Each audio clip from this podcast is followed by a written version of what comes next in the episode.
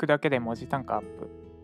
2社のメディアのディレクターを行っております。自身の最高文字単価は5円、セパソンです。今日のテーマは、何のためのペルソナです。何のためのペルソナ先日こんなツイートをしました。ペルソナを設定しただけで満足していませんか？記事内のすべての文章はペルソナへの情報提供です。ペルソナに対してこの情報は必要か、ペルソナにとって重要な情報を最初に伝えているか、ペルソナには不要な内容を書いていないか、ペルソナを考えなくていい時間は、いい瞬間はないです。で、えー、皆さん、ペルソナ一度は聞いたことがあると思います。で人によっては、ちゃんと設定してるよっていう方もたくさんいるといるでしょう。で、ただそのペルソナですね、設定しているだけで満足してしまっていませんか？今日はこのペルソナ設定の本当の目的と効果的な使い方についてご紹介していきます。まずそもそもペルソナとターゲットの違いについて説明します。ターゲットとは例えば30代男性とか40代女性とかざっくりとした層のことです。不特定多数の層のことを指します。それに対してペルソナは特定の誰かというところまで落とし込んだものです。32歳男性東京都葛飾区住まい2人の子持ち2人目は最近生まれたばっかとかですねターゲットとペルソナ違いをまず押さえましょうということですでペルソナを設定しておくとどんなことがどんないいことがあるのかについてなんですがこれは解説する前にちょっと1個ワークをやっていただこうと思います今から私が言う相手にですね、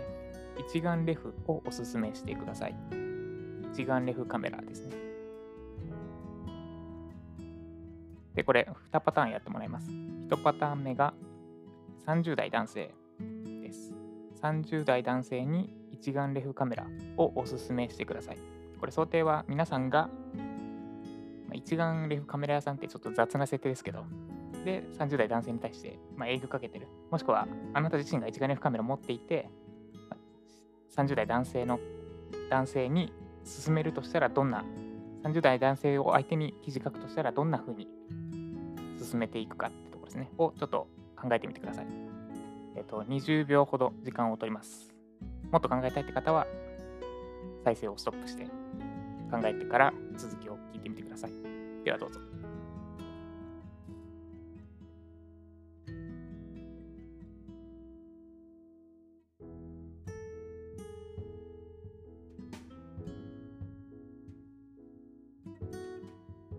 はい、いかがでしたでしょうか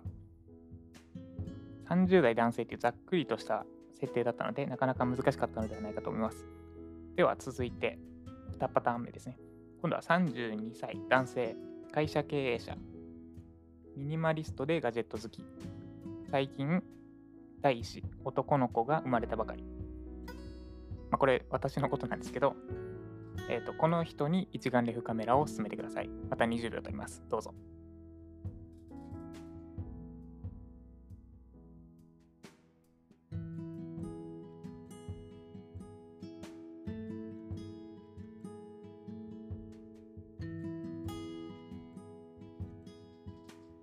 はい、どうでしたでしょうか？先ほどの30代男性男性よりもだいぶ考えやすかったのではないかと思います。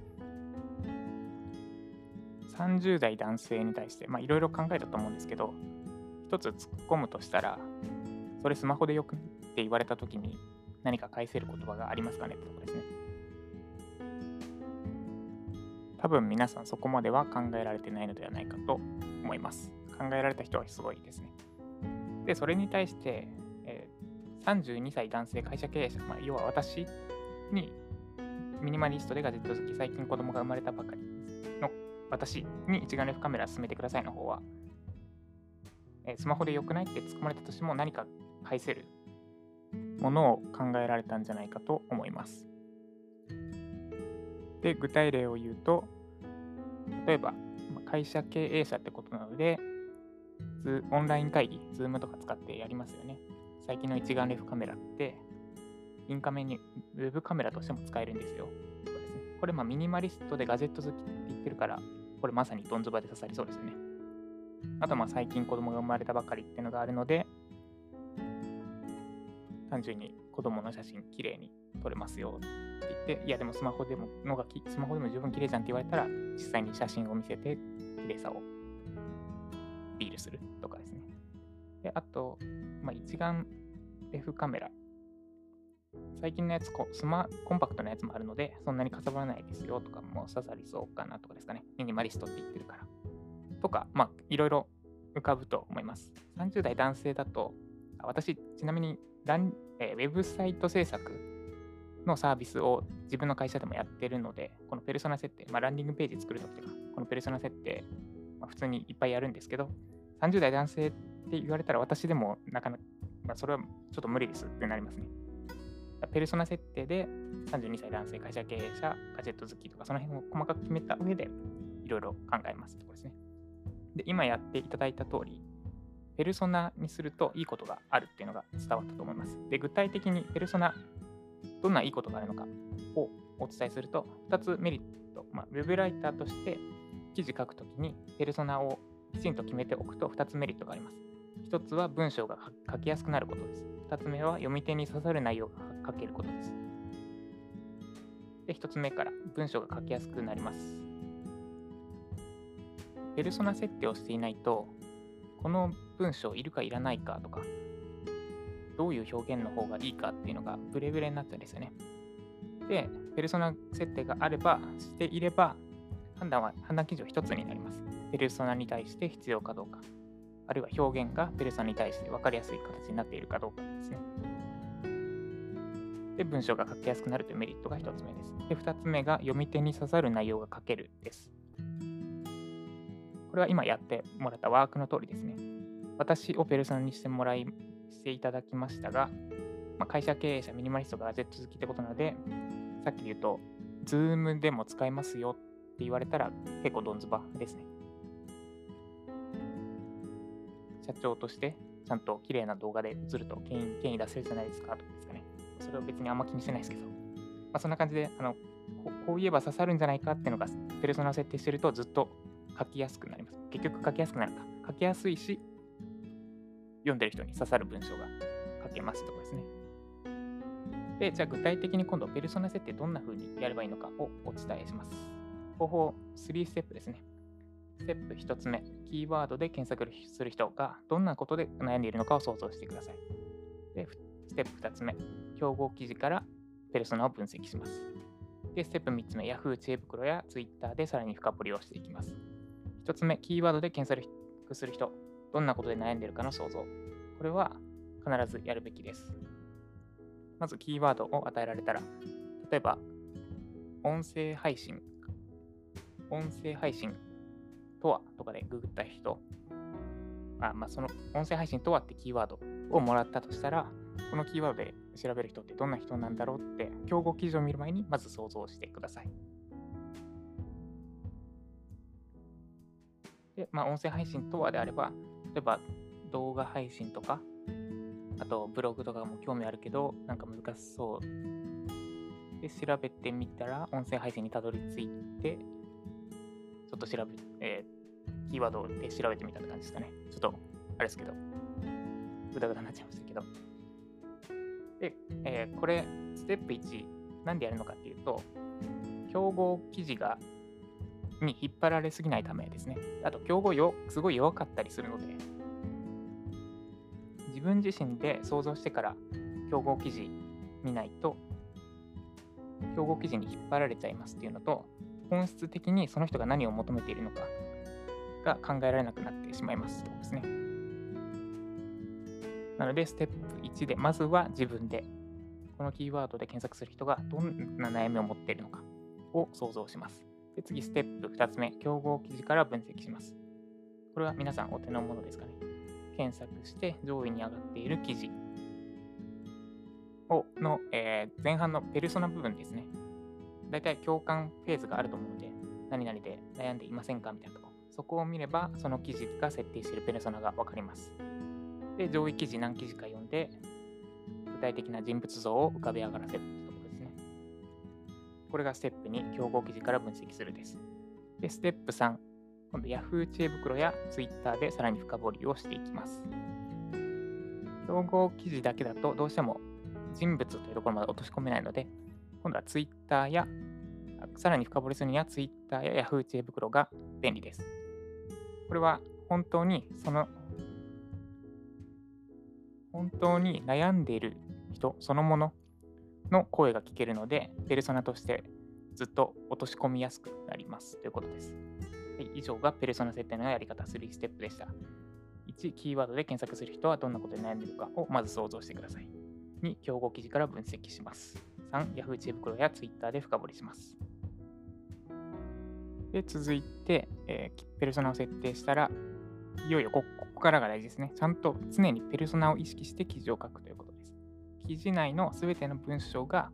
設定したペルソナへの情報提供となります。でただ、これ私自身もたまにやってしまうんですが、普通に記事書いてると忘れちゃうんですよね。ペルソナの存在を。で、これ忘れないための工夫としておすすめなのが、各記事の先頭の部分に自分が設定したペルソナ、人物像を書いておくことです。で、表現に悩んだり、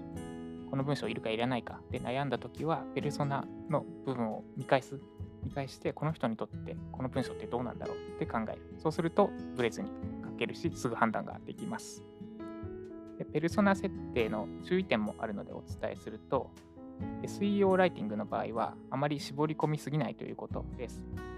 ランディングページだったり、物を売るときの場合は、見る人が結構限られて、まあ、状況にもよるんですけど、限られるので、がっつりペルソナ絞絞り込む。それこそさっき言った32歳男性、会社経営者、子持ちとかですね。まで絞り込むんですけど、子持ちであミニマリストでガジェット好きとか。でも、なんなら、ジャパソンさんとか、実際に存在する人物のところまで落とし込むんですけど、SEO ライティングの場合は、ランディングページよりも幅広いって言ったらいいんですかね。見る人が結構広いので、えー、絞り込みすぎると危険ですとかですね。まあ、これはやってない人の方が多いので、やりすぎ注意ってあんまり気にしなくていいかもしれないですけど、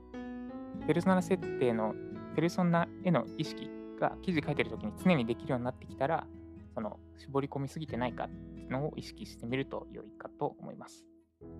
はい、以上、何のためのペルソナでした。おさらいすると、ペルソナとターゲットの違い。ターゲットはざっくりとしたもの。20代男性とか40代男性とかです。で、それに対してペルソナは具体的な人物像にまで落とし込んだものです。で、一眼レフカメラのおすすめ。どうやっておすすめするかのワークをやっていただきました。ターゲットよりもペルソナ設定した後の方がずっと考えやすかったのではないかと思います。でペルソナ設定するメリットは2つです。文章が書きやすくなることと読み手に刺さる内容が書けることです。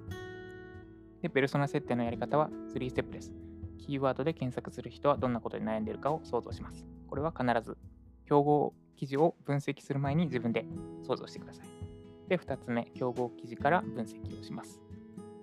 で、3つ目、Yahoo 知恵袋や Twitter でさらに深掘りをします。実際、Yahoo 知恵袋や Twitter でやると、実際に悩んでる人の気持ちを読めるので、効果、とても効果があります。で、注意点としては、ランディングページとかと比べて絞り込みすぎないことです。はい、以上、何のためのペルソナでした。私の LINE, LINE 友達登録で私がライターさんに向けて行った記事のフィードバック動画を今現在計5本プレゼントしております。ご自身の記事に当てはめてご視聴いただければ必ず何かしら役に立つ部分があるはずです。ぜひ見てみてください。以上、ジャパソンでした。